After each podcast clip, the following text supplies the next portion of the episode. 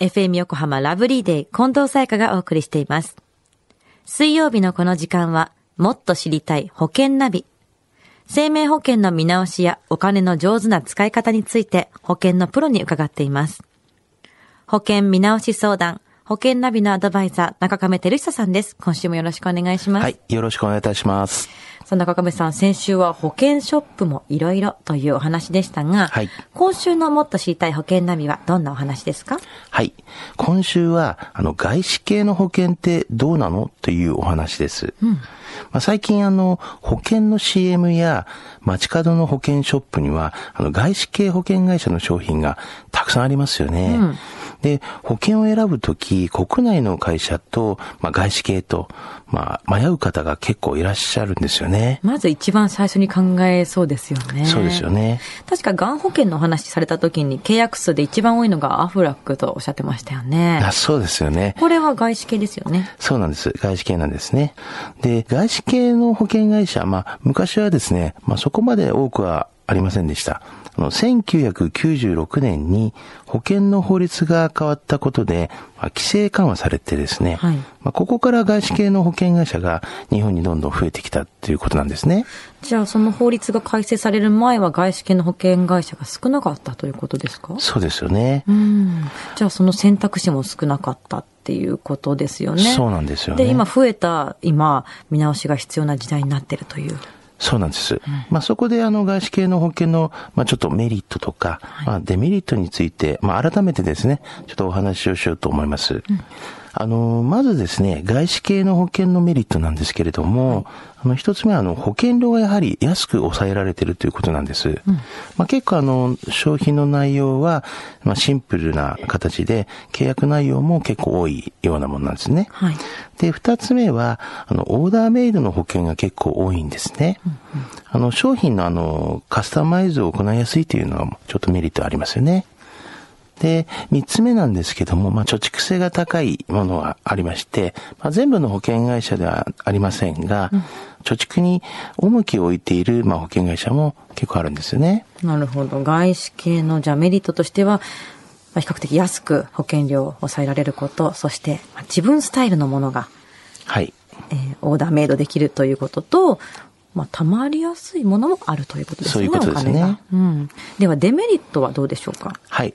あの、大きく分けて、まあ、二つほどあります。まあ、これはあの、全部がってわけじゃないので、一応一般的なこう、平均ってっていうふうに聞いていただければと思うんですけれども、はいまあ、一つはあの、保険に対して、ある程度のまあ、知識が必要ですよということでございます。あの、もともとですね、基本のことがわからないと、まあ、あの、外資系の方は保険のこう、組み合わせ方がですね、結構わからないっていう人が結構多くなってしまうので、多少のまあ、知識が必要ですよね、ということになります。あと、二つ目は、あの、契約後の対応がちょっと、あの、乏しいですよね、という形でございます。うん。まあ、保険は自分で組み立てるってなったら理解してないと難しいですしね。多少ですね、わからないと、という形にはなりますね。そして契約後の対応が少し考えるところがあったりもするんですね。はい。では、国内の保険会社の場合はどうですか？はい。あの、やはりですね、あの、やっぱ国内だという形は、なぜかまあ、ちょっと安心感がやっぱあるっていう形でありますよね。あと、案外ですね、身近な人がですね、営業マン、いわゆる、あの、営業員という形ですね、の方が、あの、なる場合が多いので、結構相談しやすいっていうふうに思いますね。まあ、その一方でですね、保険料が若干ちょっと高めになります。また、あの、やはりこう、うん身近な方なので、営業員のまあ勧誘がちょっとしつこいっていう形も結構ありますよね。ああ、なるほど。まあでも日本のものだから、ねなぜか安心感っていうのはありますしね。そうですよねまあでもその相談しやすかったりする分、保険料が少し高くなったり、はい。まあ勧誘があったりということですね。はい。中亀さん、今日のお話のじゃあまとめをお願いします。はい。あの、今の時代はですね、あの、外資系も日本企業も、まあ、そんなに最近は変わらないというふうに思います。